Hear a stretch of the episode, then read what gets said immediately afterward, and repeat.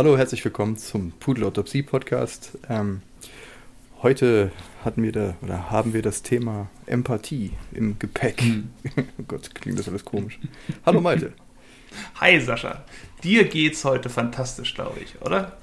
Ja, ich hatte gestern irgendwie Migräne aus irgendeinem Grund seit Ewigkeiten mal wieder, so richtig mit Übelkeit und Aura sehen und Flimmern und Augendruck und habe mich irgendwie ins Bett gehauen und zehn Stunden geschlafen und bin heute so ein Damn. bisschen neben der Spur. Aber irgendwie habe ich trotzdem Lust äh, aus, aus K- Corona-Vereinsamung auf Soziales und dann dachte ich, machen wir einfach trotzdem einen Podcast, aber es kann sein, dass ich heute so ein bisschen, bisschen neben der Spur bin. Naja, da muss ich gucken, dass ich das dann übernehme mit Energiegeladenheit und lauter Yay! Und Genau, so kommt wie so eine amerikanische. Werbesendung. genau. So, ist es dann. Du bist traurig und ich komme dann so rein mit meiner Packung Chips und meinem Sixpack an Bud Light. Sag, ja Mann, auf geht's, wir gucken uns das Spiel an. Und du so irgendwie, okay. Uh, und dann sehe ich so, wie ich dir über den? Kopf irgendwo wuschle und nehme dich in den Arm. Und dann blendet irgendwie die Werbung ein zu irgendeiner Versicherung. Sagen wir Deutsche Bank oder sowas. Ah, So stelle ich mir das vor. Wenn es So gelegentlich kratzt und Geräusche macht, die Katze springt ein bisschen rum. Which is quite cute. Genau. Genau, Malte hat jetzt eine Katze. Ich habe jetzt eine Katze. So hat sich das. Blatt gewendet. So war das. Damals war Sascha der Katzenmann. Ich so, Katze will ich nie haben. Jetzt haben wir eine Katze und ich denke die ganze Zeit über die Katze nach. Wie geht's der Katze? Was macht die Katze gerade? Kackt sie gerade? Kotzt sie gerade? Alles, was sie gerne tut. Ja, sie hat am Schwanz eine kahle Stelle. Und wir fragen uns, warum hat sie diese kahle Stelle am Schwanz? Ist das der Stress, weil sie neu zu uns gekommen ist?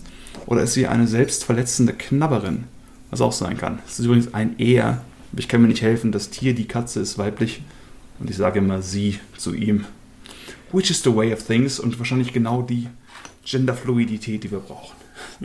Genau. Ja. Hm. Ähm, du kannst mir erzählen, wie wir auf das Thema Empathie äh, Hm. gekommen sind, wenn du magst. Genau. Empathie gehört zu den Themen, die in diesem ewig langen Buch von Robert Sapolsky namens Behave auch durchgenommen werden, was ich mir die letzten Monate mal angeschaut habe. Was ich übrigens endlich durch habe, als langsamster Leser der Welt. Was schön ist, weil ich jetzt Platz für neue Bücher habe, aber ich habe noch keins gefunden und spiele stattdessen irgendwelche Roguelites auf Steam. Das ist die Lockdown-Wahrheit. Aber Empathie ist eins von den wichtigen Themen, weil es darum ging, was sorgt dafür, dass wir uns nach menschlichen Maßstäben bestmöglich verhalten? Also was macht quasi Helden aus uns oder einfach gute Menschen, um vielleicht ein bisschen kleineren Maßstab zu wählen? Da halt dann die Frage, wie steht denn Empathie dazu? Wie wirkt sich Empathie, also unsere Fähigkeit mitzufühlen, mitzuleiden oder ins andere reinzudenken, darauf aus, dass wir diesen Menschen vielleicht in einer Notlage, die wir direkt sehen, wie irgendwer ist gerade ins Eis eingebrochen, oder in einer viel komplexeren Makrosituation von wegen sozioökonomischer Status eines Zuwanderers irgendwo in Neukölln. Und was tue ich, um ihm zu helfen? Vielleicht wo setze ich mein Kreuz? Was hat das alles mit Empathie zu tun? Und das war die Idee. Ja, darauf gekommen. Habe ich, glaube ich, gerade schon ein paar Fässer aufgemacht. Ja, auf jeden Fall. Und äh, es ist auch, glaube ich, gar nicht so ein leichtes, äh, so eine leichte Begrifflichkeit, sie zu definieren, weil es Hm. gibt ja schon mal dieses sich in Leute reinversetzen, ne, dass du quasi ähm, dir vorstellst, wie es ist, in der Situation zu sein. Und dann gibt es Hm. aber auch noch mal auf der anderen Hand das, das tatsächliche Mitgefühl, so diese äh, Spiegel-Neuron-Geschichte. Jemand äh, fällt hin und äh, du, äh, du zuckst zusammen, weil du das nachfühlst. Und ähm, ich glaube, Ich weiß noch bis heute, dass einer meiner ehemaligen? Mitschüler, der hatte sich irgendwo auf die Couch gesetzt. Ne? Und als er sich auf die Couch gesetzt hat, hat er sich Mhm. irgendwie so hingepflanzt, dass er einen seiner Hoden verdreht hat und den eingequetscht hat und deswegen ins Krankenhaus. Und genau das, wenn man das gehört hat, war einfach nur, ah, man spürt das. Das ist, glaube ich, das, was du meinst mit ich, echte Mitgefühl Ja. von, ah. Ja, und das war jetzt eine Erzählung über eine Internetleitung von einem zeitlich sehr distanzierten Event und trotzdem habe ich es gefühlt. Mhm. Also, das Interessante wäre jetzt die Frage, ob Leute, die keinen Hoden haben, das auch so extrem nachfühlen würden. Oder eben nicht, weil einfach diese, diese Gefühlswelt da verschossen geblieben ist. Weißt du? Also bis ob zum nur wenn man die gleiche Grad. Hardware hat, das dann sich besser vorstellen kann.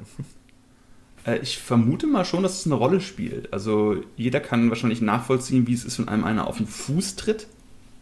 Aber gerade mhm. als Mann, der schon mal erlebt hat, einen in die Eier zu bekommen, ist es halt ein sehr spezifischer Schmerz, wo man sofort denkt, mhm. und vermute ich mal, dass Frauen auch einen anderen Bezug zu, was nehmen wir da als Beispiel, Regelkrämpfen und Geburtsschmerzen hat. Ich wäre überrascht, wenn das nicht so wäre. Also, mhm. aber trotzdem kann man sich ja da, man kann sich da rein denken.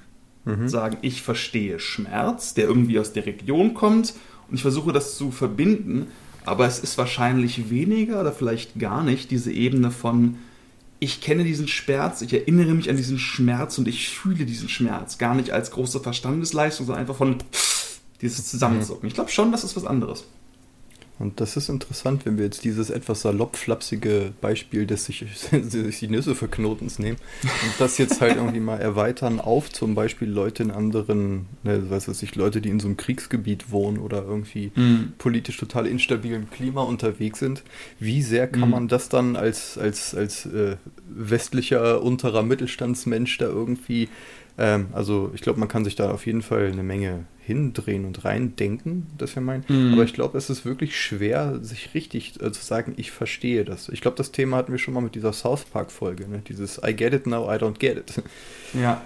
Und äh, wo sind die Grenzen der Empathie und was ist okay? Weil ich habe zum Beispiel oft das Gefühl, dass irgendwie sowas wie Mitgefühl gilt pauschal als etwas Positives und was, was unsere Gesellschaft sehr schätzt. Und also da würde ich mich jetzt nicht ausnehmen. Ich finde das auch sehr wichtig. Mhm.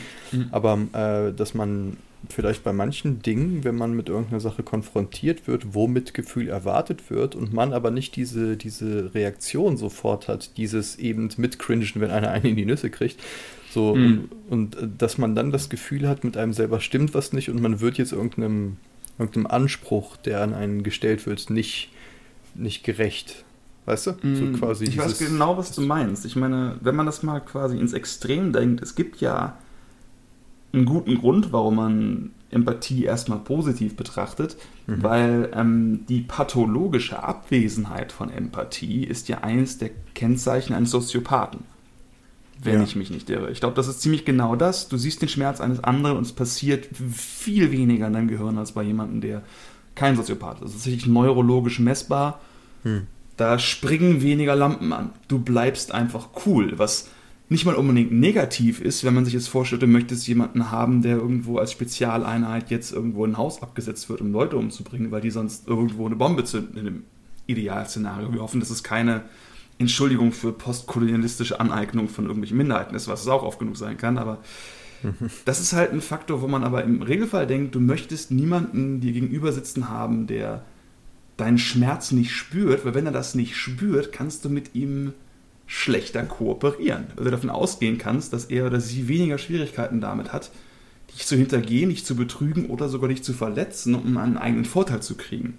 Mhm. Weil wenn ich jetzt jemanden quasi über den Kopf ziehe und sage, ich nehme jetzt deinen Milchshake und ich will diesen Milchshake unbedingt haben, habe ich zumindest im Kopf auch dieses Gefühl, wenn ich jemandem was über den Kopf ziehe, hat der Schmerzen und ich habe all das. Also Mitgefühl neben allen Ängsten vor Strafe durch Instanzen etc. pp. spielt da, glaube ich, schon so eine sehr intuitive Rolle. Also Mitgefühl mhm. ist quasi eines der Schmiermittel für soziales Miteinander, was eben auch schon Affen und wahrscheinlich Tintenfische haben. Also gerade dieses Gefühl von Au und ich spüre das auch, ist mhm. was sehr urtümliches etwas, glaube ich, auch kind. nachgewiesenermaßen kindlich ja. und vormenschliches, wenn man das so sagen was, möchte. Äh, das bezieht sich ja viel auf Kinship und In-Group, Out-Group. Ne? So dieses, ich denke, ja. je näher man gefühlt das Gegenüber in der In-Group hat, desto schwer, äh, desto mehr fühlt man das. Und ich das glaub, ist genauso ist auch nachgewiesen, ja. Und deshalb ist es manchmal so schwer, wenn man mit so vielen Dingen konfrontiert wird, gerade durch Medien, ne? wenn dir gesagt wird, mhm. hier in dem Land 40.000 Kilometer von dir passiert das und das. Und das ist natürlich erstmal eine Tragödie, so gesehen, mhm. aber ab einer gewissen Geschichte ist es auch, äh, empfinde ich zumindest, so eine gewisse Überforderung. Ähm, quasi der Versuch an der ganzen Welt Anteil zu nehmen, hinterlässt mich manchmal eher ausgebrannt und dann irgendwie un responsive quasi eher ja. so, weißt du, und ich hatte das, äh, habe so das Gefühl, dass, dass man manchmal eher so diese, diese Schutzfunktion hat, äh, sein, also etwas hippie-esk formuliert, sein Herz zu schließen, damit es dir nicht irgendwie davon weht, so, keine Ahnung. Total, das ist eine sehr typische ähm, Beschreibung von, wenn du so viel Schmerz, wenn du wirklich an dich ranlassen würdest, alles zu spüren, was der betrunkene, halb erfrorene Typ da in dem Schlafsack vor dir fühlt, der da auf dem Boden liegt. Ja? Hm. Dann würden Leute sehr verschieden darauf reagieren. Es gibt die Argumentationslinie, dass zu viel Empathie dafür sorgt, dass du nicht handelst. Weil genau das passiert. Du fühlst es so stark, dass du gelernt hast, dass du dich abschotten musst, um nicht mhm. kaputt zu gehen in der ganzen Situation. Vor allem, wenn du wenig tun kannst. Und das äh, typisches Let's Go Buddhism-Argument, wenn du dir anschaust, wann tut jemand etwas? Also wenn dein Kriterium für, ich möchte nicht messen, wie stark jemand quasi auf einem EKG ausschlägt, wenn er Leid bei anderen Menschen wahrnimmt, sondern wann sich jemand wirklich dazu aufrafft, um etwas Gutes zu tun, um dieses Leid zu mindern, hm. dass äh, eine geringere affektierte quasi Verbindung dazu äh, hilfreich sein kann. Sprich, wenn jemand kühl und rational sieht, oh, das ist doof, ja. muss das mal behandeln, dass es dann durchaus wahrscheinlicher sein kann, dass diese Person wirklich etwas tut, als jemand, der diesen ganzen Schmerz nur spürt, weil er davon gelähmt ist. Beispiel dafür auch. Unser klassisches Chirurgen. Äh, Beispiel. Hm. Ja, genau. Du willst nicht, dass er die ganze Zeit denkt, oh Gott, der Schmerz, den er gerade spüren muss. Ja, genau. Äh, du wolltest gerade was über Teenager sagen? Genau, also auch aus diesem Behave-Buch, wie die meisten Sachen, über die ich gerade irgendwo Palavre rausgenommen, ist, dass wenn du Teenager bist, dann ne, die typischen Bleeding Heart, das Leid der Welt auf deine Schulter, alles ist furchtbar, Mama und Papa, es ist alles gelogen. Die Phonies, die man mhm. quasi Finger am Roggenmäßig irgendwo beanstanden muss, man spürt tatsächlich stärker diese neuronalen Strukturen als Teenager. Im Durchschnitt, wie immer im Durchschnitt. Aber das ist eine Phase, wo das ganz stark durchschlägt. Und du ja. hast weniger entwickelte Regionen in deinem frontalen Kortex, der quasi nichts weiteres tut, als logisch über Sachen nachzudenken und dafür zu sorgen, dass es völlig okay und rational ist, dass dir das Haus gehört, nicht dem anderen daneben. Man könnte auch sagen, der frontale Kortex hilft uns, soziale Ungerechtigkeiten zu rationalisieren. Aber allgemein, er hilft uns zu rationalisieren. Mhm. Und wenn du das nicht kannst und erschlagen bist von dem Leid der Welt, dann sorgt das dafür, dass du als Teenager wirklich stärker spürst, wie kacke das Ganze ist. Aber gleichzeitig heißt das nicht zwangsweise, dass du deswegen mehr zum Aktivisten und zum Weltretter wirst, sondern typischerweise, was machst du als Teenager? Du schließt dich in dein Zimmer ein, hörst Nine Inch Nails und ritzt dir irgendwie den Arm auf, weil du das Leid spürst, aber es ein ich-bezogenes Empfinden des Leides ist. Mhm. Es ist keine reinversetzten in die sag ich mal, rationale Lage anderer Menschen, sondern dieses Gefühl von, ah, die Welt ist so furchtbar, aber auf dich selbst bezogen. Was auch überhaupt nicht schlimm ist, was komplett normal ist, aber was dir nicht unbedingt dabei helfen wird, jetzt rauszugehen und irgendwo eine Schaufel zu schwingen, um, keine Ahnung, einen Abwassergraben zu graben, was ein sehr ja. merkwürdiges Beispiel ist, aber du kannst mir folgen. Ja, ja ich denke auch, dass es halt so, äh, diese, dieses, also das kenne ich aus der eigenen Jugend und speziell der ersten Riesendepression halt auch so, dass dieses, dieses Überwältigtsein von diesem Riesengefühl halt einfach mhm. ähm, quasi gar nicht, gar nicht zulässt, überhaupt noch in Aktion zu treten. Ne, das ist so wie, wie, wie eine Lähmung teilweise. Und ja. dass dann teilweise äh, es vielleicht manchmal ein bisschen besser ist, sich so zu regulieren und nicht mit allem sofort mitzuschwingen, um überhaupt in Aktion treten zu können. Ne, so, hm. Wie gesagt, der Arzt, der irgendwie Tränen überschüttet, jeden umarmt, kann halt irgendwie, glaube ich, nicht richtig helfen. Die Sache ist halt aber auch, dass wir ganz, ganz schnell das gruselig finden, wenn Leute halt komplett empathielos sind, ne? weil, weil von dir vorhin das Beispiel mit den Psychopathen und Soziopathen mhm. und alle Paten dieser Welt Mhm. Ähm, dann, das ist ein interessantes Feld, weil zum Beispiel auch die Idee des Helfenwollens. Ne, ich habe mhm. das zum Beispiel, ich war neulich äh, einkaufen und äh, das war, als hier so Glatteis und Schnee und so war. Und äh, ich bin mit dem Fahrrad gefahren und äh, habe auf dem Weg zum Supermarkt gesehen, wie sich so ein älterer Herr äh, mit dem Fahrrad auf die Fresse gepackt hat. So, und mein allererster Impuls ist erstmal hinrennen und aufheben. Dann mhm. kommt aber gleich die Ratio, die sagt, vielleicht ist ihm das, äh, also ne, quasi, ich kann nicht einfach hingehen und ihn anpacken und wieder auf die Beine stellen. Ich weiß A, nicht, ob er sich auf was gebrochen hat. B, weiß ich nicht, ob ihm das vielleicht sogar peinlich ist oder sowas. Mhm. Sondern das, was ich machen kann, ist ihm eine Hilfe anbieten und wenn er dann sagt, ja, das geht. Ne? Aber so im Sinne von, ähm, es ist nicht immer so leicht, weil manchmal ist es auch so, Okay, okay, dass dieses hingefallen Beispiel ist jetzt auch nicht so toll, weil da die meisten freuen sich dann darüber, wenn ihnen irgendwer hochhilft, gerade wenn ein Kleid erst ist und man es allein nicht mehr schafft. Es kommt drauf an. Ich finde, in der Jugend ist es ein klassisches Beispiel, wo es genau so ist. Wenn ich gestürzt bin, noch als junger, fitter Mensch, ja, genau. dann will ich erstmal, stehe ich auf und lache, haha, alles super, guck, nichts ist passiert. Und Peinlichkeit ist da der größere Faktor. Also ich finde das gar nicht schlecht gewählt, aber natürlich, wenn dann eine 85-jährige Frau liegt, man bewertet es anders. Das zeigt nur wieder mal, dass Kontext da sehr wichtig ist. Genau. Aber, aber es ist gut zu wissen, dass du den Punkt, den ich ansprechen wollte, komplett. Also ich kenne es wirklich von mir selber. Hast. Ich kenne es von mir selber, auch aus meiner Kindheit und Jugend, ja. Genau, das war auch mal, ich war auch mal mit einem äh, Kumpel draußen, äh, irgendwie, wir standen bei der Post in der Ecke rum und da ist auch irgendwie so eine random Frau, hat sich richtig, richtig hingelegt, ähm, weil mhm. bei diesen Parkplätzen sind irgendwie so kleine kleine Steindinger, die halt die Parkplätze abteilen und die sieht man irgendwie nicht so richtig. Mhm. Und die Frau hat sich so richtig, richtig lang gemacht und das klang total gruselig, wie die hingefallen ist. Uh. Und wir sind halt sofort hin und oh Gott, können wir irgendwas für sie tun? Und sie hat halt wirklich nur eine super rote Rübe gehabt, weil ihr das so peinlich war. Und die mhm. wollte also sich eigentlich nur schnell aus der Situation entfernen. Deswegen ist auch manchmal die Idee mit, äh, mit Bettlern oder so, ist es manchmal. Mhm. Oder, oder Leute, die irgendwie in einer Art Elend sind. Da finde ich es mhm. manchmal, ist so dieses, die Leute dann nicht bewusst angucken, dass die, die nicht das Gefühl haben, sie werden wahrgenommen, äh, empfinde ich manchmal als eine gewisse Art von Höflichkeit und nicht unbedingt eine Feigheit, wobei das vielleicht auch damit zu tun hat. Aber weißt du, da verschwimmt das alles so, diese Geschichten. Es schwimmt da mit rein, irgendwo, ich auch so den Leuten, die tatsächlich Bestland ganz selten Geld geben, bin aber tatsächlich froh, wenn ich mal einen Straßenmusiker habe, wo ich halt auch selber als geschädigter Straßenmusiker Geld mhm. reinwerfe. Aber auch beim ja. schlechten Straßenmusik, wo man vielleicht bedenkt, ich gebe dir eher Geld dafür, dass du aufhörst. Aber es fühlt sich irgendwie anders an. Aber, das, ja, das also, das aber gerade das, wenn du klarer. eine Familie hast, du hast irgendwo. Ob man Empathie für einen Bettler empfindet oder nicht, ist so schwer darüber zu reden, weil mir schon peinlich wird, weil ich das Gefühl habe, ich kann es nur falsch sagen. Weil ich etwas sagen müsste, also gerade als jemand, der ich bin ja so ein alter Pseudokommunist und finde ja Eigentum voll doof. Alle sollten gleich viel haben und Equality of Outcome ist eine super Idee, aber ich bin halt zu 100% der Durchschnittsbürger, was sowas angeht. Ich gehe an fast allen immer vorbei. Und ich habe natürlich auch so Gedanken. Ne? Natürlich, wenn ich so Bettler sehe, auch so Gedanken, die ich danach dann meistens wieder einordnen kann. Aber der erste Gedanke ist auch so, das ist doch bestimmt so eine Rumänenbande, die sich jetzt hier hingesetzt hat und das beruflich macht. Ne? Mhm. Das heißt, ich äh, habe einen inneren Kontext, der definitiv rassistisch angehaucht ist, wo ich dann denke so, wow, das war ein rassistischer Moment. Was Aber nicht eben heißt, auch nicht keine rumänischen. Genau, das heißt also. nicht, dass es keine rumänischen Bettlerbanden gibt, die das auch machen, weil dann die Frage ist, warum die das machen müssen.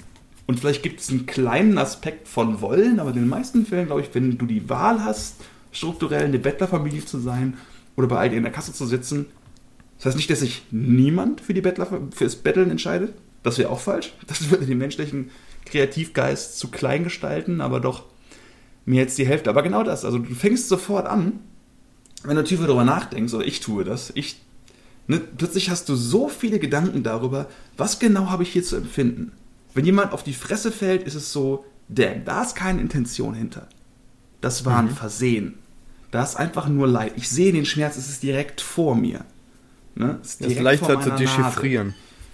Genau. Und ich weiß auch, dass es niemand ist, der nur so tut, weil ich gesehen habe, dass er hingefallen ist. Mhm. Natürlich gibt es dann das Beispiel von den Leuten, die sich bewusst vor Autos werfen, um Geld für Crystal Meth zu kriegen. Was aber auch eine Beeindruckung. Ich meine, wer das wirklich, wer das macht, der muss es wirklich wollen. Der hat es dann auch wahrscheinlich verdient. Aber auch da ist es so, ähm, je näher es dran ist, je spontaner es ist, und je mehr man das hm. mitempfinden kann, desto größer ist die Wahrscheinlichkeit, ich glaube auch tatsächlich nachweislich, dass du dich kümmerst. Dieses Uns-Wir-Denken, dieses Nähe-Denken von die alte Frau, die auf dem Parkplatz ins Gitter vor mir hinfällt, versus äh, das Kriegsopfer in Syrien. Mhm. 10.000 Kilometer um die Ecke. Massiver genau. Unterschied, was es mit dem Gehirn macht. Ganz und, andere Angelegenheit. Und auch, äh, dass zum Beispiel Leute wie du und ich dazu veranlagt sind, erstmal diese ganze Sache zu zerdenken, wenn man jetzt zum Beispiel einen Bettler sieht. Ne? Das ist auch schon wieder eine mhm. Art von Empathie. Und äh, aber auch so dieses, dieses Offensein für alle möglichen Geschichten, mhm. wo man versucht, äh, mit Logik beizukommen, um nochmal bei deinem Beispiel der Bettlerbande, der hypothetischen zu bleiben. Kann dich ja das auch wieder zu unterschiedlichen Schlüssen bringen. Ne? So, okay, ja, das ist in Häkchen nur eine Bettlerbande, aber was heißt das? Ne, werden dann die mhm. Leute, die dazu äh, dann in die Stadt gesetzt werden, wenn es jetzt der Fall ist, äh, sind die da freiwillig bin und äh, unterstütze ich das System, was die im Endeffekt ausbeutet, wenn ich ihm was gebe? Mhm. Oder ist es irgendwie eher so, dass, dass er, weißt du, du weißt dann nicht mal, wie sich deine potenzielle Handlung überhaupt auswirkt und wie das moralisch zu bewerten wäre. Mhm. Und all diese komplexen Geschichten mit fast jedem Gesicht, was dir in der Stadt entgegenkommt, und auch immer die Aufforderung zur Handlung. Ich glaube, das mhm. ist so das Ding, dass man halt so wahnsinnig viel Ressourcen schon für das, den Versuch des Durchdringens des Wertekontextes, Sülz, ähm, dass das schon so anstrengend ist, weißt du, dass man gar nicht weiß, was jetzt richtig ist. Ja, es und ist mega komplex. Ja. Ich wollte noch mal irgendwie ein Beispiel bringen aus, äh, aus meinem aus den Zivi-Zeiten. Und mhm. zwar ist es da manchmal so, äh, da gibt es durchaus auch den Ansatz, zum Beispiel bei alten pflegebedürftigen oder überhaupt pflegebedürftigen Leuten, nichts für die zu tun, was sie nicht selbst tun könnten, weil man ihnen mhm. damit Freiheit nimmt und sowas wie Würde. Und das ist aber für, äh, für Empathen oder halt irgendwie sensible Leute sehr schwer auszuhalten, wenn du siehst, wie so, eine, mhm. so ein Opi zu seiner Wasserkiste kriecht, irgendwie mehr oder weniger, und für dich wäre es halt ein Handgriff und das wäre jetzt gut. Auf der anderen Seite ist es aber auch dieses, dieses Autarke, ne? Und Leuten mhm. ihren Struggle nehmen irgendwie und dann was für sie machen, das kann ja auch wieder dazu führen, dass sie das erstmal nicht versuchen, dadurch wieder mehr abbauen und weißt du, also im Endeffekt ist es manchmal super schwer zu bewerten, was jetzt das moralisch Richtige und Falsche ist und es ist eben nicht immer so leicht, wie das zu tun, was dir dein Herz sagt, weil das ist in erster Linie erstmal empathisch. Ja, ich glaube, das ist äh, diese wahnsinnige Schwierigkeit damit, dass wir es eben immer in einen Kontext setzen müssen, was die Handlung ist. Ist die Person, die da auf der Straße sitzt, jemand, der wirklich ohne sein eigenes Verschulden durch die Fiesheiten der Welt gelaufen ist und jetzt einfach nur ein bisschen Anerkennung möchte und Geld, um sich was zu essen zu kaufen? Und sofort, wir sind wieder dabei und fühlen Empathie. Ist es jemand, der sich irgendwo anders hätte versorgen können und das aber als leichteren Ausweg nimmt, obwohl das merkwürdig zu denken ist, aber in der Theorie zumindest, also man kann es so denken, dass du dann sagst, das ist irgendwie weird, das ist ein Ausnutzen meiner Empathie. Also hat man das Gefühl, dass hier Empathie quasi ausgenutzt wird, dann ist es Lüge, ist es stimmt, da kann sogar, ich glaube, es gibt eine ganz spezifische Art von Aversion, wenn man das Gefühl hat, dass jemand quasi die eigene Empathie ausgenutzt oder erzwungen hat. Mhm. So quasi, wenn eine Situation dich dazu bringt, eine Situation des Mitleids umzudenken. Das ist mega schwierig. Also ich hatte zum Beispiel vor zwei Jahren oder so, noch vor Corona, kam irgendwo so eine Frau auf mich zu, ja, äh, hier, ich muss da und da hinfahren, es war ein junges Mädel und ich habe auch das Zugticket hier, aber das ist irgendwie abgelaufen, ich wusste das nicht. Äh, kannst du mir helfen, nach irgendwie Berlin zu kommen? Ich hatte halt irgendwie, keine Ahnung, 10 Euro gegeben oder 5 Euro. Es war nicht wirklich viel Geld, war nicht schlimm. Aber ich dachte wirklich, das passt und dann habe ich halt gesehen, dass äh, ich habe irgendwie die nächsten Tage, aus, ich konnte mir halt nicht helfen, darauf zu achten, mehrere Leute gesehen, also erstmal dieselbe Person mit demselben Ticket am nächsten Tag an derselben mhm. Stelle, was natürlich offensichtlich keinen Sinn macht. Und dann wurde ich an einer anderen Stelle von einem anderen Mann in Braunschweig auch mit so einer Ticketgeschichte angesprochen. Mhm. Dann wusste ich halt, damn it, ich bin da auf was reingefallen. Außer, ich meine, es ist nicht auszuschließen, dass mehrere Leute mit dieselbe Person so doof sind, dass die alle dieses Ticketproblem haben, aber es ist halt offensichtlich viel wahrscheinlicher, dass das eine Masche ist. Ja. Und das war schon so, so eine Art von, damn, hat sich nicht gut angefühlt, weil ich mich natürlich auch doof gefühlt habe. Ja. Dass dieses Gefühl von meiner Naivität wurde ausgenutzt, aber ich bin gerne naiv. Ich möchte quasi gerne an das Gute im Menschen glauben. Und wenn ich dann das Gefühl habe, dass ich das in mir checken muss, ja. das ist unangenehm. Das ist auch Peinlichkeit. Ist, ist das das gleiche wie Naivität? Weil ich glaube, das hängt zwar damit zusammen, aber das ist, glaube ich, nochmal deutlich verwurstelter. Kommt, das ist, glaube ich, eine, eine Art, wie man das definieren möchte. Also natürlich ja. ist es quasi so, ich weiß, es kann schief gehen, aber ich weiß auch, ich habe die Ressourcen, es tut mir nicht weh, ich tue jetzt eine kleine Sache. Im schlimmsten Fall habe ich einem armen Menschen Geld gegeben, damit er existieren kann. Im besten Fall habe ich jemandem aus einer echten Notlage geholfen. Ist was anderes, als sich vielleicht irgendwie einen Vorwerkstaubsauger aufschwatzen zu lassen oder sowas in der Richtung. Also mhm. Sachen, die halt richtig naiv sind oder einen Thermomix zu kaufen, um Gottes Willen. Du kannst mir da Logik folgen. Deswegen, auch das Naivität ist komplett kontextabhängig. Ja, und wahrscheinlich auch immer von außen und innen anders zu bewerten. Weil ich glaube, Naivität ist zu denken, okay, ähm, Also quasi, ich glaube, wenn du in Betracht ziehst, was alles irgendwie auch anders sein könnte, als wie es wirkt und dich trotzdem dafür entscheidest, ist das nicht naiv. Na, aber quasi, es sieht von außen vielleicht aus wie die gleiche Handlung.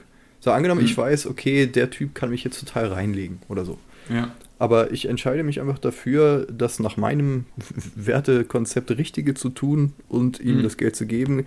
Und dann ist es aber auch egal, was es im Endeffekt ist, ob ich jetzt reingelegt wurde oder nicht, weil ich mich bewusst dafür entschieden habe. Dann ist das eigentlich aus meiner Definition, die ich jetzt gerade im Kopf habe, keine mhm. Naivität. Naiv wäre halt irgendwie die Stories zu glauben und nicht für möglich zu halten, dass es anders wäre und dann reinzufallen. Und das ist, glaube ich, das, was richtig weh tut, weil Du ja. hast das Gefühl, du, weil du, du hast das, hast das gerade gleichgesetzt mit, ich möchte an das Gute im Menschen glauben. Und das finde ich halt nicht naiv, weil der Wunsch, das zu machen, ist ja quasi die Grundlage für Empathie und die mhm. Grundlage für die Gesellschaft. Deswegen ist es, glaube ich, wichtig, das nicht so, also dieses zarte Pflänzlein zu beschützen gegen die Sachen. Mhm. Und ich glaube genau, dass eben das Gegenteil von Naivität und sich dann trotzdem dafür zu entscheiden, dass das halt mhm. äh, ne, eine große kognitive Leistung ist, die aber auch nötig ist, um eben das Herz nicht andauernd zu verschließen. Ja, ich glaube, was man noch bei Empathie und da kann auch sowas wie Naivität auch quasi ein bisschen mit reingedacht werden. Also ich denken muss, wenn man es quasi auf äh, etwas größere Zusammenhänge sieht. Also ne, einem Bettler was geben ist ja gefühlt ein Akt von ich gebe dir was ich, was ich gerade gesagt habe, mir tut das ja nicht weh. Da war ja schon eine Art von ich kann mir das leisten oder es geht mir besser oder vielleicht sogar ich tue was Gutes. Ne, weil, also dieses berühmte Ding von Scratch an Altruism, an Altruist and a Hypocrite Bleeds, also dieses kannst du rahmenlassmäßig geben, ohne in irgendeiner Art etwas zurückzufordern, sei es das eigene innere Gefühl von, ich bin jemand, der mir das leisten kann, ich bin ein guter Mensch. Und da dann weitergedacht die Ebene von Charity. Mhm. Also in größeren Ausmaß sowas wie Brot für die Welt Entwicklungshilfe oder in einem lokaleren Maßstab sowas wie ähm, bedingungsloses Grundeinkommen oder Suppenküchen. Sowas. Oder du gehst hin und spendest quasi aus deinem eigenen Geld was an irgendeine Stiftung und dadurch wird die Welt besser gemacht, versus es wird von der Steuer vom Staat abgezogen, mega unpersönlich und einfach umverteilt. Mhm. Das sind beides Mechanismen, um irgendwo armen Leuten was zukommen zu lassen, die es brauchen. Oder einfach Leuten, die es brauchen, ich weiß nicht, aber ich glaube, das Wort arm darf man in dem Fall in den Mund nehmen, wenn jemand entweder von einer Charity oder von einem vom Arbeitslosengeld irgendwas bekommt. Aber da spüre ich so eine ganz andere Bewertung des Ganzen. Mhm. Also das eine, Charity ist für mich, das ist ganz viel Empathie. Dieses Gefühl von ich gebe, schau mich an, wie ich verteile. Ein klassisches Beispiel, glaube ich, das ist in den USA, ist das viel krasser als bei uns. Viel selbstverständlicher, dass du eben Charity gibst und auch in Anspruch nimmst, teilweise, weil das die einzigen Systeme sind, die hier und da überhaupt im, im Spiel sind. Mhm. In Deutschland hast du Grundsicherung, Hartz IV, Sozialhilfe etc. pp. Und das ist gleichzeitig viel unpersönlicher. Das heißt, es fühlt sich für mich irgendwie besser an, aber gleichzeitig kriege ich nichts dafür, dass es so ist. Mhm. Das ist spannend, weil da auch, finde ich, Empathie eine Rolle spielt, wie man das bewertet. Ja, ja. und darüber hinaus ist ja noch, wenn Teile in dem System drin sind. Ähm, man fragt sich ja immer, wenn Leute in irgendwelchen Miseren sind, warum sind die das? Wie sind die da hingekommen? Da gibt es ja natürlich die mhm. unterschiedlichsten Zuschreibungen und äh, ne, mit Schuld und äh, selbst gewählt und Schicksalsschlag mhm. und was und was ich.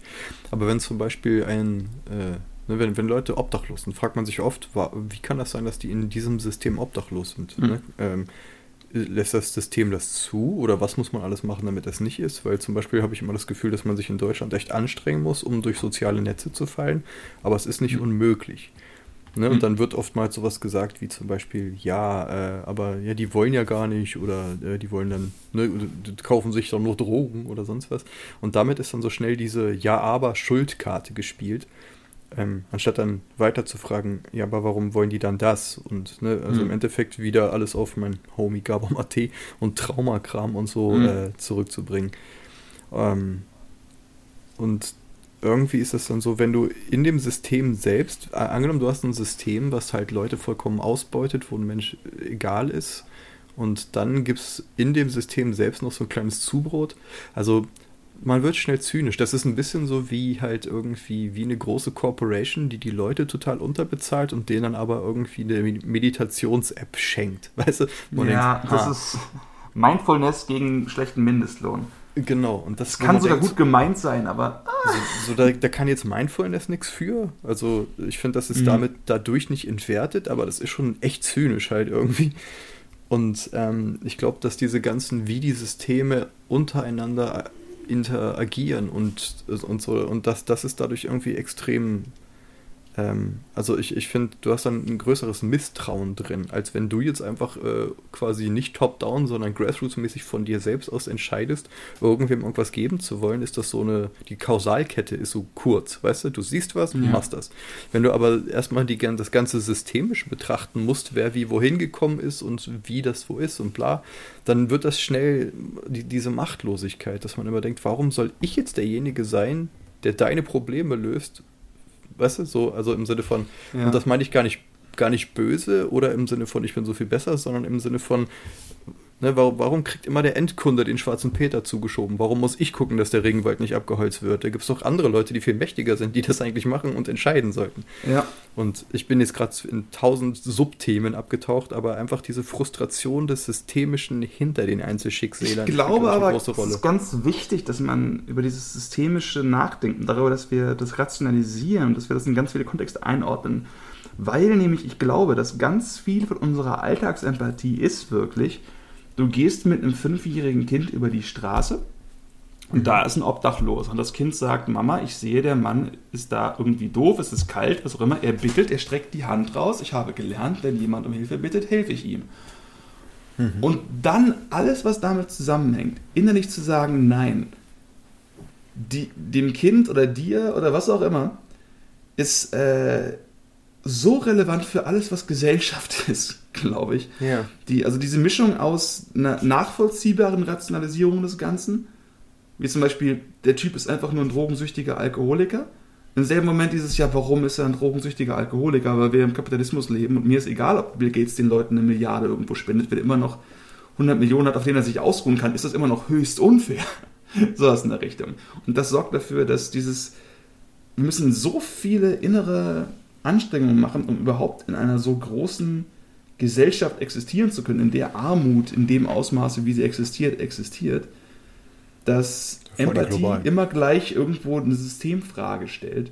Mhm. Aber ähm, gleichzeitig ist es auch so, dass genau das auch wieder nicht ganz stimmt, weil was steht am Anfang von unseren großen Rationalisierungen, unseren großen Systemfragen, unseren großen Nämlich das Gefühl von, was du zuerst gesagt hast, äh, der nicht. Warum? Weil das stinkt weil es ein Penner ist und weil ich irgendwo in meinem Kopf irgendwann mal gesagt habe, ich bin nicht das, die keine Liebe. Wenn es irgendwie jetzt quasi ein guter Armer ist, den ich sehe, der quasi der, ne, am besten Noble Savage. Tumpf, der Noble Savage, das wäre eine andere eine Art, es zu sehen, aber auf jeden Fall irgendjemand, wo ich sage, ah, ein lieber armer Mensch, die alte Oma, ne, mhm. die jetzt mit der Altersrente, die ihr Leben lang gearbeitet hat und jetzt einfach nicht genug hat. Der gebe ich gerne alles, was sie immer wollte. Wenn es dann aber noch ein Mann ist, ne. Wenn der Mann dann auch noch irgendwo Drogenprobleme hat und oder psychische Schwierigkeiten, ne. Dann kann ich es vielleicht sogar genießen, ihn anzuzünden, wenn keiner hinschaut. Aus derselben Quelle, wo Empathie drin steckt, um mal gleich einen sehr brutalen Sprung zu machen. Was für eine naheliegende Assoziation. Hm. Höchst nah. Äh, wo ich, wir reden über Empathie und was ist der nächste Sprung? Wir könnten auch Penner anzünden. Das ist ja, the way of things. In-Group, Out-Group. Ja. Hatten wir nicht irgendwann mal für eine Goldsahne Video-Idee Penner mit Kleingeld bewerfen? Ja, ich finde auch immer noch, dass das groß, großartig ist. Nicht, weil es, ist, weil es schrecklich ist, aber man spürt richtig, wie schrecklich das ist. Ja, und es ist gleichzeitig so es irgendwie passiert. Und irgendwie so der Akt von jemandem so ja, so ein komplexes Bild aus, ich gebe dir was, was du brauchst und benötigst, gebe es dir aber auf eine Weise, die dich total demütigt, um mich selber zu erhöhen, kann es mir ja. selber aber rechtfertigen als das. Und wenn ich das dann noch filme und also diese, ja. diese ganze oh. komplexe Melange aus Schuld, Verantwortung, Empathie äh, und ja, äh, Konsumwerte, mhm. was auch immer. Äh, und das, das macht es halt so interessant, weil das, was du vorhin angesprochen hast, diese also Selbstwert und Karitativität, heißt das auf Deutsch so? Ich glaube, ne? Äh, also einfach schon, ja. Wohlergehen, Spenden und so ein Kram. Dass mhm. das auch echt nicht zu trennen ist. Und äh, eine Zeit lang war auf YouTube ja viel so diese, äh, ich, ich helfe irgendwelchen Leuten und filme mich dabei. Genau. Sachen. Hier, 10.000 Dollar von mir. Wow! Ah, bin ich nicht lieb. Genau, und das, das hat immer, also entweder in den besten Fällen ist das naiv, mhm. ne? im Sinne von, oh, ich wollte doch nur zeigen und vielleicht machen das andere auch. Aber meistens hast du dieses Gefühl von, ah, das ist super räudig, weil ja. wenn du was komisch ist, weil der Typ hat ja trotzdem das Geld gekriegt dann. Aber ähm, ich glaube, ne, genauso wie man sich schnell verarscht fühlt, mhm. wenn man merkt, das ist eine Masche, wie du mit den, äh, mit den Zugtickets, sobald man irgendwie das Gefühl hat, dass das ist nicht rein. Das ist eine, ich glaube, du hast gerade, das ist eine Matsche gesagt, was ich einen perfekten freudschen Versprecher finde. Nicht bloß eine Masche, sondern es ist eine Matsche. Es ist schlammig im Kopf. Das ist alles gleichzeitig. Das ist. Oh. Ja, also äh, ich wollte eigentlich Masche sagen, aber ich bin mhm. auch mit Matsche zufrieden. Mhm. Ähm, dass das halt diese, wir haben so dieses Gefühl, dass Empathie irgendwas Reines ist, ne? Dieses, dieser Begriff vom reinen Herzen. Ich mache das, mhm. weil ich es für richtig halte. Und sobald wir da irgendwie wittern, dass da irgendwie was anderes mit reinkommt, Selbsterhöhung, Demütigung oder mhm. sonst was, dass wir dann ganz, ganz schnell, oder das Gefühl, dass jemand einen übervorteilt, dass man sagt, Dude, ich gebe mir echt Mühe, hier ein guter Mensch zu sein und du rammst mir dann das Messer rein, so gefühlt, dass, dass ja. wir da dann irgendwie kommen, weil Empathie auch immer was damit zu tun hat, Leute in so einen gewissen Vertrauensbereich zu, zu lassen. Ne, irgendwie ja. eben das nicht verhärten, das sich nicht abschotten und so. Und dass, wenn man dann irgendwie eine negative Erfahrung macht, so angenommen, ne, du streichelst nach tausend Jahren mal einen Hund und der beißt dich, äh, dann, dann tut das so noch viel mehr weh. Und mhm. ähm, das ist, glaube ich, psychologisch ein echt komplexes Ding es ist ganz spannend, da gibt es ein Experiment, also es ist ein ökonomisches Experiment, wo äh, Spieler kriegen Geld und sie können das teilen mit anderen Spielern und mhm. sie können selbst bestimmen, wie viel sie teilen und dann haben sie die Möglichkeit, ja, wenn die andere Person ihnen zu viel oder zu wenig Geld gibt von dem Betrag, sie dafür zu bestrafen, indem sie das Geld zum Beispiel selber nicht annehmen, weswegen dann auch die andere Person nichts kriegt. Mhm theoretisch, ne, Person A kriegt 10 Euro, kann Person B davon 1 Euro abgeben. Wunderbar. Aber Person B kann sagen, nee, das mache ich nicht, weil das ist nicht fair. Und wir haben das beide aus dem Nix bekommen. Und dann kriegen beide nichts oder wesentlich weniger. Mhm. Was eigentlich keiner, weil beide kriegen was aus dem Nix. Das heißt, es macht rein mathematisch keinen Sinn, es abzulehnen. Genau, weil egal wie wenig du kriegst, emotional, du vorher null.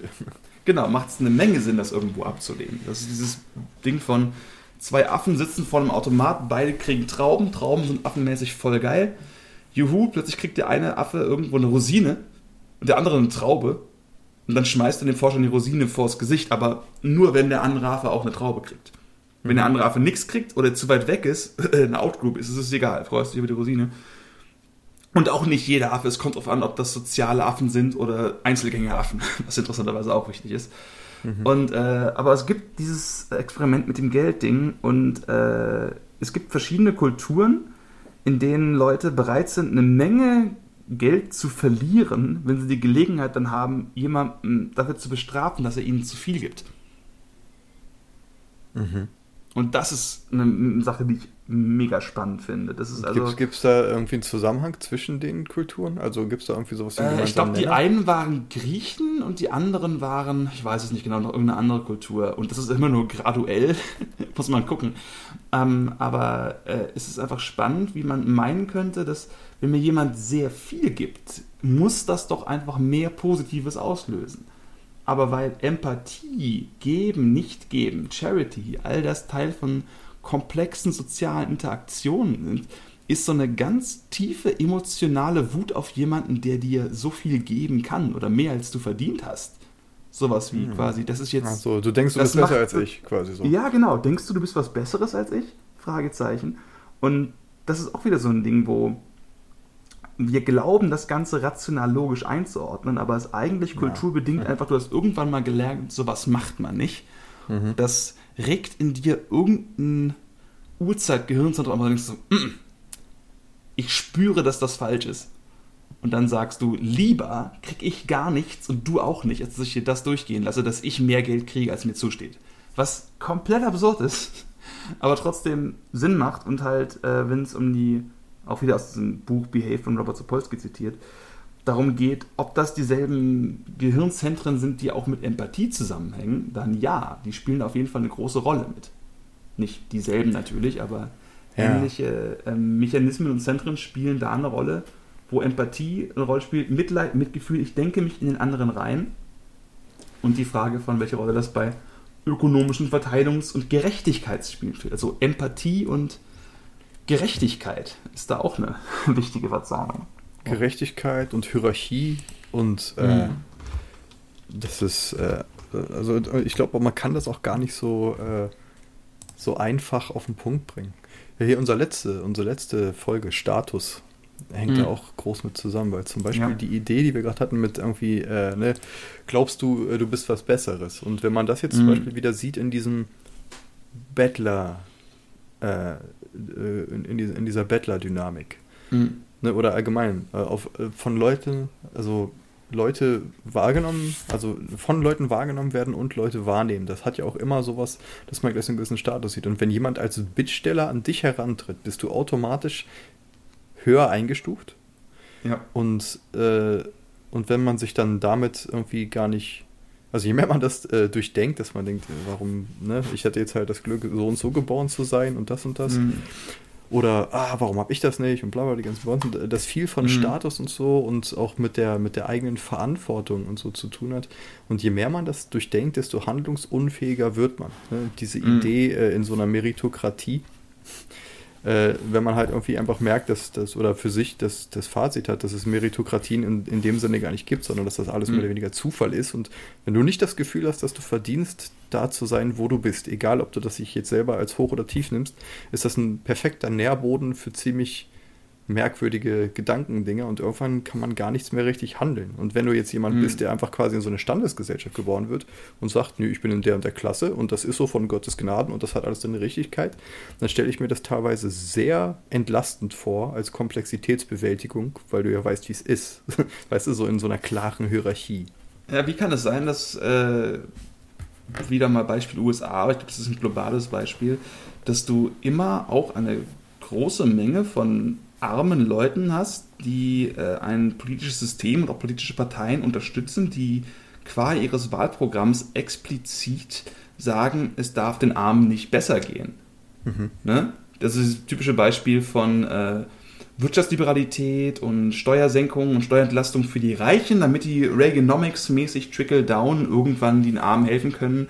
Und also, da gibt es halt mehrere Faktoren. Der eine Faktor ist, du glaubst, du bist quasi ein Milliardär in the making du hast halt die inneren Anlagen und den Arbeitsethos und du wirst es, bald hast du deinen Break und dann bist du auch einer von den Reichen und du willst doch nicht die Welt kaputt machen. Ja, darfst die, dir erlaubt auch mal einer von den Reichen, sondern dann endlich auch die Armen foppen zu können. Oder aber viel simpler gestaltet, ist so, dass äh, Trade Conscientiousness, ne, Persönlichkeitseigenschaft, du bist jemand, der es richtig geil findet, wenn Sachen sich nicht verändern, weil das ein tiefes Sicherheitsbewusstsein in dir irgendwo fördert. Und es, selbst wenn du quasi an der untersten ökonomischen Leiter bist, wenn Status quo der ist, es gibt die Reichen und die wissen schon, was sie machen, weil du hast dieses tiefe innere Bedürfnis, dass die schon wissen müssen, was sie machen, damit es sicher und gut und richtig ist. Weil Wandel fühlt sich einfach schlecht an. Und es ist egal, ob du jetzt quasi ein reicher Typ an der Spitze bist oder ein armer McDonalds-Mitarbeiter. Wenn dieses Gefühl, Sachen dürfen sich nicht ändern, damit ich mich wohlfühle, stärker ist als jede Logik von, es wäre echt gut, einen höheren Mindestlohn zu haben, dann kannst du gemeinsam auf die Straße gehen und in dem Fall dafür demonstrieren, dass es dir dauerhaft nicht besser oder sogar schlechter geht. Hauptsache, es ändert sich nichts. Mhm. Das ist übrigens Trade Open, das ist nicht Consciousness. Nee, das Aber ist Conscientiousness. Echt? Ist das nicht äh, Produktivität so gesehen? Wie, wie arbeitswütig und Produktivität? Naja, also auf jeden Fall äh, hängt was, das was, kann sein, dass du recht, kann sein, dass du recht hast. Bin mir nicht ganz sicher. Kann sein, dass Im Endeffekt hängt, um mal kurz mhm. das ein bisschen einzudeutschen, äh, das hängt halt alles mit diesen Big Five zusammen, ne? diese mhm. einzudeutschen Big Five. Also den mhm. fünf fundamentalen äh, Charaktereigenschaften lässt man sich, sich jetzt natürlich auch drüber streiten. Wo ähm, die herkommen, ist eine ganz ob, andere Frage. Also ob, das, ob man das so einfach runterbrechen kann, aber die Idee ist es, kriegen wir das auf Deutsch zusammen, die fünf, das ist auf einmal erstmal Offenheit. Ne? Mhm. Also wie offen bist du für neue Erfahrungen? Weil das ist ja die Sache, wenn du Angst hast vor Veränderungen und du willst, dass das alles so bleibt, ist das erstmal mhm. das bewährte Ne, das alte Bewährte, das ist halt typisches konservatives Denken. Und jetzt nicht rechtskonservativ, ja. sondern einfach nur konservativ so. Das, ja. das, was wir haben, ist gut, alles was Neues ist eine Gefahr fürs alte, sichere, deswegen mhm. baue ich auf das, was da ist. Gegensatz du hast recht, dann, dann, meinte ich Openness, das hast recht, dann meinte ich das, genau. nicht Conscientious, das ist mein Fehler. Openness ist, Offenheit ist so diese Idee von wegen, okay, neue Ideen, äh, alles was alt ist, ist irgendwann staubig und veraltet, wir brauchen neues Zeug und so. Und das ja. ist, ist dann eher so das, das, das Liberale, das Freie, das Neue und ach, lass mal richtig alte Zöpfe abschneiden und so. Und ähm, wie immer, also finde ich, ist es halt wichtig, dass, dass, dass diese Eigenschaften auch bei Menschen unterschiedlich vertreten sind und dass diese Menschen dann miteinander reden, um sich gegenseitig auszutachieren. Weil wenn mhm. alles nur neu ist, brennt alles. Wenn alles nur irgendwie abgeschlossen ist, kann nichts atmen. So, und ähm, wie sind die anderen Big Five-Dinger?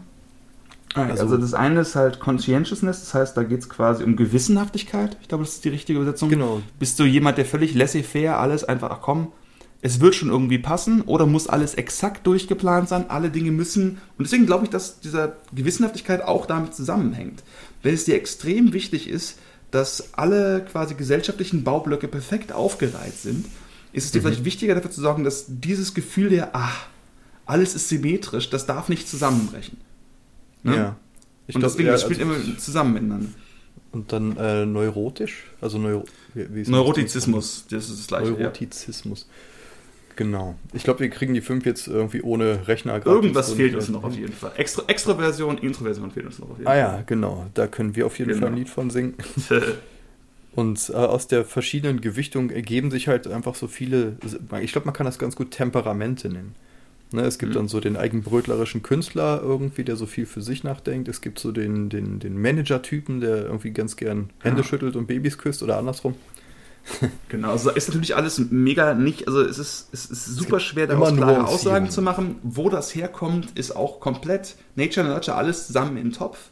Aber mhm. es ist so gut erforscht, dass man zumindest sagen kann, das ist nicht vollkommener Quatsch. Also man kann mit das, der Theorie ja. was anfangen. Das muss man auch sagen. Zu behaupten, da genau. ist nichts hinter, ist auch falsch. Zumindest so ein grundlegender Fingerzeig. Natürlich gibt es genau. halt auch immer Variationen und alles, aber das ist schon mal ganz praktisch. Also auch für, für Leute selbst ist es immer praktisch, mhm. für sich mal so einen Big Five-Test zu machen. Zumal äh, einiges davon auch auf Jung lustigerweise zurückgeht. Diese Enneagram-Tests ja. und so, diese mhm. Infjord und bla bla bla Geschichten. Mhm. Ist schon interessant zu sehen, welche Grundpersönlichkeit meistens welche ja. Rollen erfüllen. Und das ist dann halt einfach so, dass, dass sich daraus was ergibt.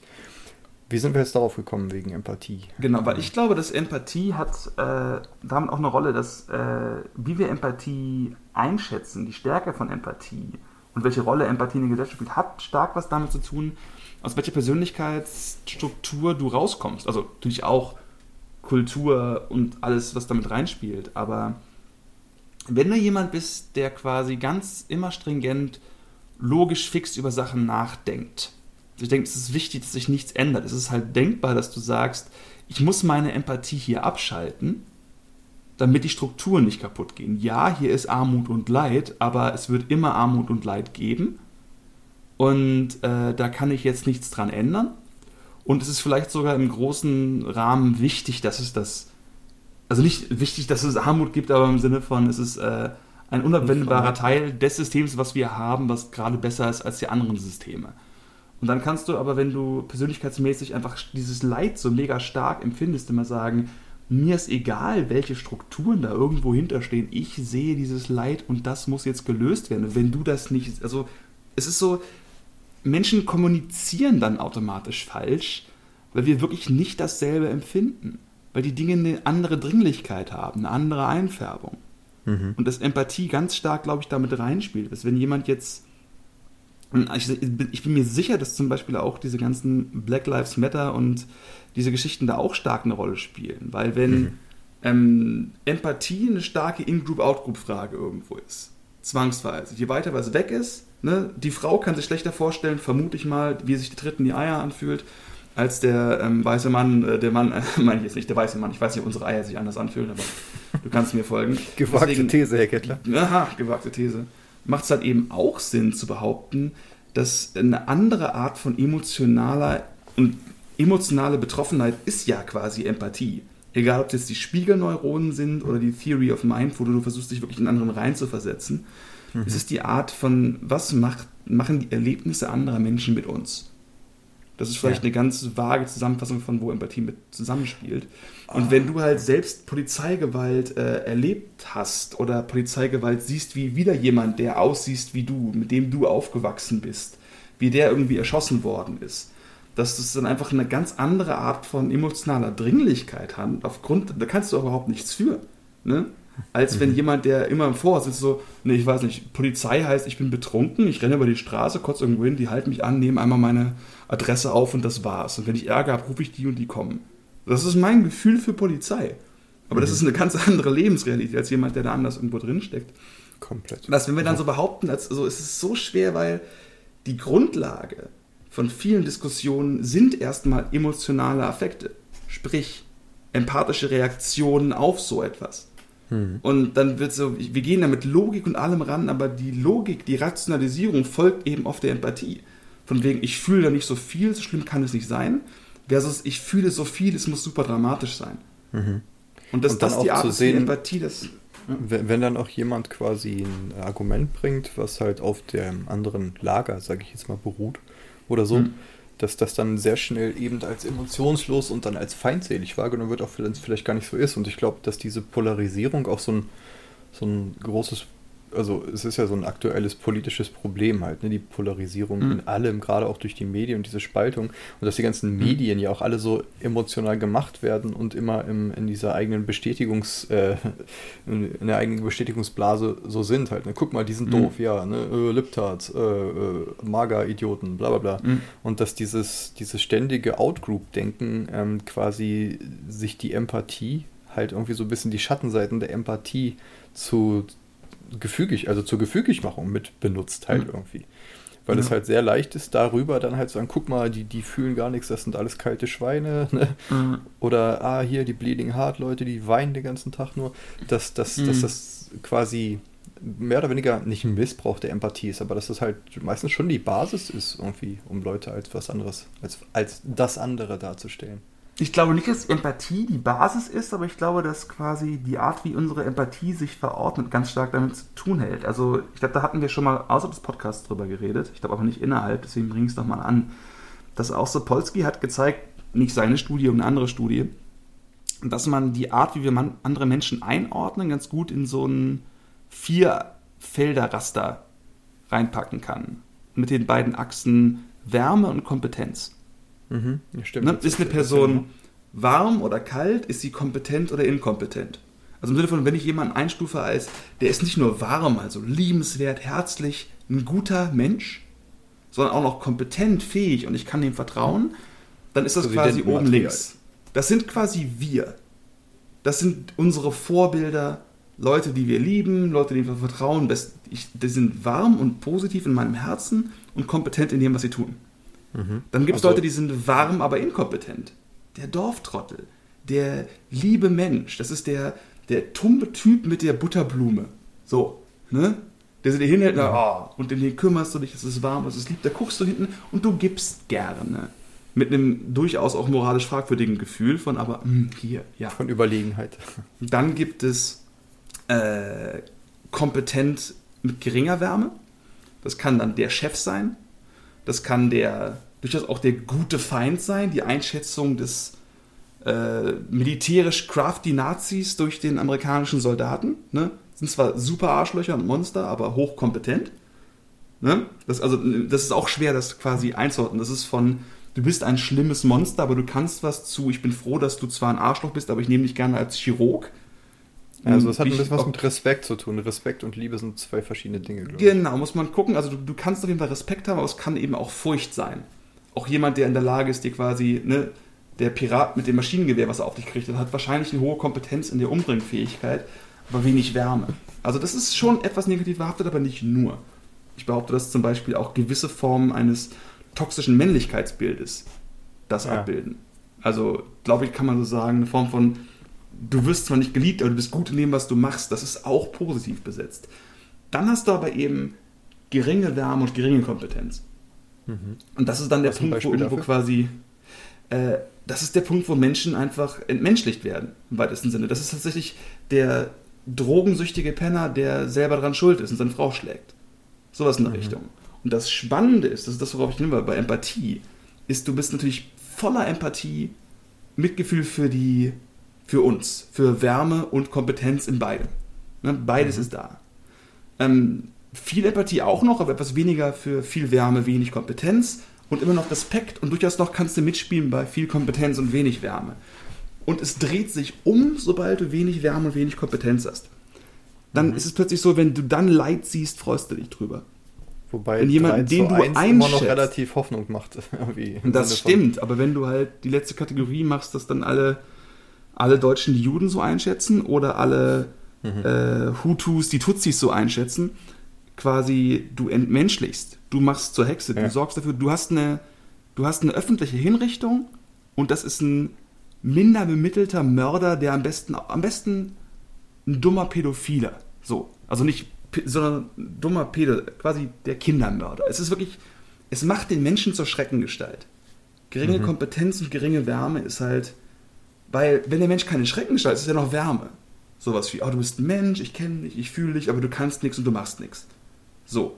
Vegetativ, okay, doof, aber immer noch Empathie. Und das ist dann der Punkt, wo halt die maximale Output anfängt. Und das ist der Punkt, wo Empathiemechanismen und Empathie-Hirnregionen plötzlich dafür sorgen, dass du dich gut fühlst, wenn die andere Person Schaden erleidet. Mhm. So wie wir säubern den Genpool. Und sowas in der Richtung. Oder, auch noch eine kleinere Sache von so quasi, ähm, der kriegt, was er verdient. Mhm. So, der ist böse und der ist dumm und ich freue mich, wenn er hinfällt und sich verletzt.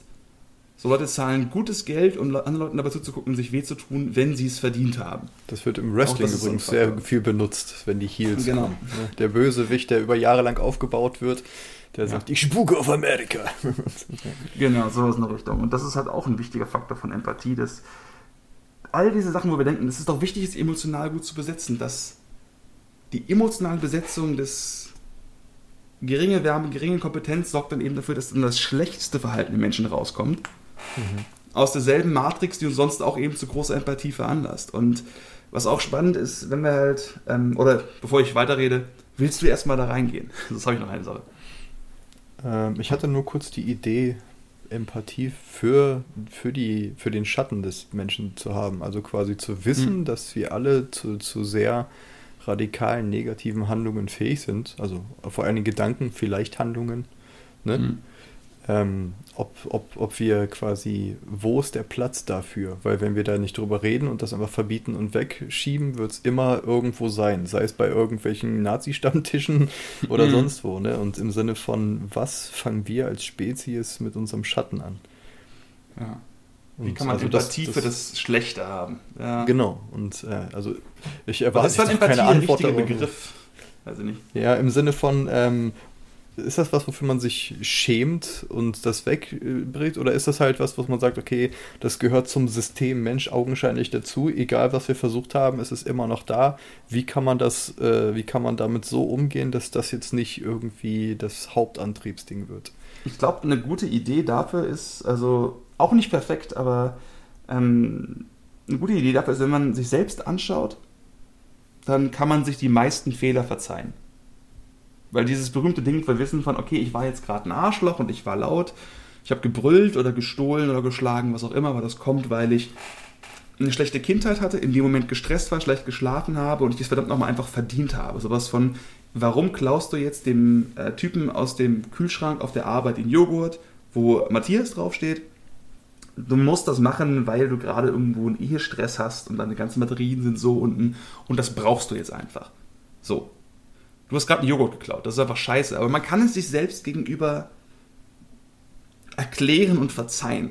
Mhm. Das macht es nicht gut, aber das ist komplett normal, dass wir selbst bei all der Leidenschaft, mit der wir den Regelbruch anderer Menschen verurteilen können, uns selbst das quasi verzeihen können. Durch Rationalisierung. Und wenn wir jetzt uns die Zeit nehmen, eine andere Person wirklich als genau das zu sehen, als Person. Das ist jemand, der wirklich aufsteht, sich die Zähne putzt oder auch nicht, was auch immer. Egal, ob es jetzt quasi ein Massenmörder in einem äh, syrischen und oder österreichischen Folterknast ist. Und oder syrisch-österreichische Folterkooperation, das gefällt mir. Ähm, wie auch immer man das darstellt. Die alte Bekannte. Äh, genau.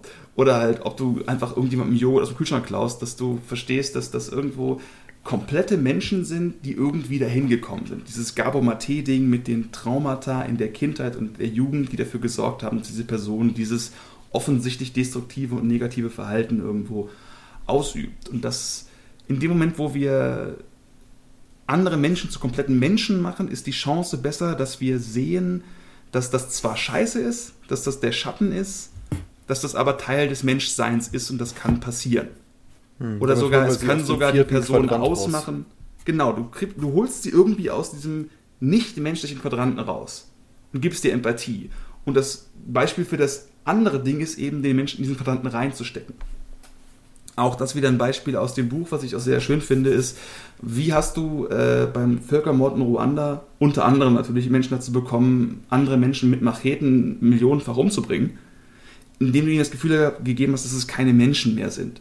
Mhm. Indem du genau das tust, du machst sie zu Kakerlaken, Cockroaches ist, glaube ich, da das typische, der typische Begriff gewesen. Ne? Als Deutsche ja. haben wir halt genauso offensichtlich mit dem Holocaust die Entmenschlichung, die Vermonsterung, die, das ist kein fühlendes Wesen, sondern irgendwie ist es keiner von uns, es ist anders, es ist schädlich, es ist, es ist ein mhm. Insekt. Es ist, du musst irgendwie dafür sorgen, dass die Sprache etwas anspricht, was dem, was das Ekozentrum in dir, die mhm. Insula mhm. heißt das, glaube ich, auf Englisch. Ich weiß nicht, wie das auf Deutsch heißt. Das haben die Nazis Zentrum, so viel gemacht. Der Volkskörper, genau. der dann die Krankheit und so weiter. Also immer dieses, auch genau. wirklich diese biologischen Bilder, die dann irgendwie bemüht werden. Genau, je mehr du irgendwie den Ekel ansprichst, desto eher kannst du Menschen, desto eher musst du es ausmerzen. Oder Krebs, die sind ein Krebs, ein Geschwür. Mhm. Immer wenn diese Art von menschlichen Sprache vorkommt, das ist zumindest so einer von den Punkten, wo man sagt, das ist falsch. Egal mhm. was es ist, sobald du andere Menschen nicht mehr als Menschen siehst, hast du halt, wird der Schatten zu allem, was da ist. Mhm. Und dann kannst du das Schlechte ausmerzen, weil es ja da ist. Und dann nimmst du dir die Fähigkeit, Empathie zu empfinden bis zu einem gewissen Grad. Oder auch setzt dir keine Maske auf. Aber nicht, weil du quasi das Gefühl hast, dass du dann nicht erkannt wirst, sondern sorgt dafür, dass du selbst ein Mensch bleibst. Achso, ich war mit Covid-Masken. Das Wort Maske ja. ist gerade anders besetzt. Möglicherweise hat das auch einen negativen Effekt, ich weiß es nicht genau, aber dieses berühmte Beispiel von, warum ziehen sich, oder warum zum Beispiel, keine Ahnung. Es gibt die Theorie, dass sich Stammeskrieger und auch äh, Sicherheitsleute und was auch immer, oder meinetwegen auch Bankräuber mit diesen berühmten Clowns und Präsidentenmasken, dass, sie sich, äh, dass sie sich diese Masken aufsetzen, nicht um oder nicht nur um weniger erkannt zu werden, sondern auch um sich selbst, um sich selbst nicht mit der Handlung zu assoziieren, die das sie ausführen. Bei, bei Theatersachen und so. Ne? Es gibt ja auch diesen Ausspruch irgendwie, ja. äh, wenn der Mensch die Maske aufsetzt, dass er dann die Ware oder Teile seiner Persönlichkeit zulassen kann, die er sonst nicht zulassen kann. Genau. Und das dann, also das, das als Empathie Grundrunterbrechung ist, je mehr du den anderen als kompletten Menschen siehst, desto besser ist die Chance, ist keineswegs perfekt, aber die, die Chance, auch sein Fehlverhalten als etwas Menschliches anzuerkennen. Mhm. Und je ja. mehr du ihn entmenschlichst, desto größer ist die Chance, dass du nur noch das Fehlverhalten siehst mit den entsprechenden Konsequenzen. Und das ist interessant, dass das quasi dieses, äh, diese religiöse Geschichte des Alles ist eins mehr oder weniger, mhm. das ist das Fazit davon, wenn man das mal richtig zerdenkt halt. Ne? Und das irgendwie, je mehr man, je mehr man sich auch über sowas eventuell lustig macht oder von solchen Gedanken distanzieren möchte oder so, dass es im Endeffekt quasi eigentlich die einzige Art und Weise ist, eben nicht in das zu verfallen und auch sowas wie Schuld und so aufzugeben, indem man halt Leute als dazugehörig betrachtet, egal was passiert, egal wie genau. unangenehm genau. das ist. Ja. Das Wäre eigentlich ein cooles Fazit, aber du wolltest vorhin noch was erzählen, bis ich diese Tangente geschlagen habe. Genau, was ich noch erwähnen wollte, ist, dass, genau das ist ja quasi der Gedanke, dass man, wenn man äh, das verstanden hat, dann kann man sagen, wir sind alle eins, wir sind alle eine Gruppe. Dass das funktioniert im Idealfall, ähm, aber dass man da eben auch wieder nicht unterschätzen darf, wie gut wir Menschen darin sind, irgendwie Gruppen zu bilden. Äh, quasi nochmal so als Negativbeispiel, äh, genau dieses Beispiel von, du machst jemand anderes zu einer vollständigen Person und denkst über das Leid dieser Menschen und deren Geschichte nach. Irland, Nordirland-Konflikt, du hast Klassenräume und du hast Stunden, die sich nur damit auseinandersetzen, so viel Perspektive wie möglich reinzubringen. Mhm. Bring den Leuten in Nordirland und in Normalirland so viel wie möglich über die andere Seite bei. Äh, so Experimentalklassenräume waren das. Äh, und dann guckst du, wie sich das entwickelt. Und das Frustrierende dabei ist, dass dieses klare Lernen von das sind die Unterschiede hier, das ist die Perspektive der nordirischen Bevölkerung oder der Alsters, äh, der, oder genauer, das ist die Perspektive der Protestanten und der Katholiken. Besser als die Aufteilung in Nordirland, Irland ist Katholiken und Protestanten in Nordirland. Ich glaube, das ist auch die richtige Darstellung des Ganzen. Am Ende vom Lied ist tatsächlich, du hast die äh, Unterschiede verstärkt.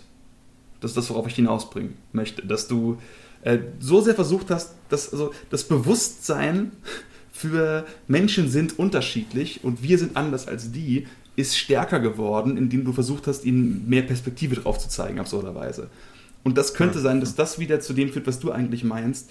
Wir sollten Leuten weniger beibringen, warum die anderen jetzt genauso leiden, weil das quasi das Bewusstsein für Unterschiede eigentlich stärkt, sondern mehr versuchen von Anfang an auf etwas Universelles hinzugehen. Ob das funktioniert, weiß ich nicht. Und auch ich wette, wenn es jetzt die große Studie für das Universelle gäbe, würde da auch irgendwas schief gehen. Aber anderen Worten, es ist sehr schwer, das schwierige, komplex menschliche aus dem uns, äh, uns die Denken rauszukriegen. Genau. Das stimmt wohl.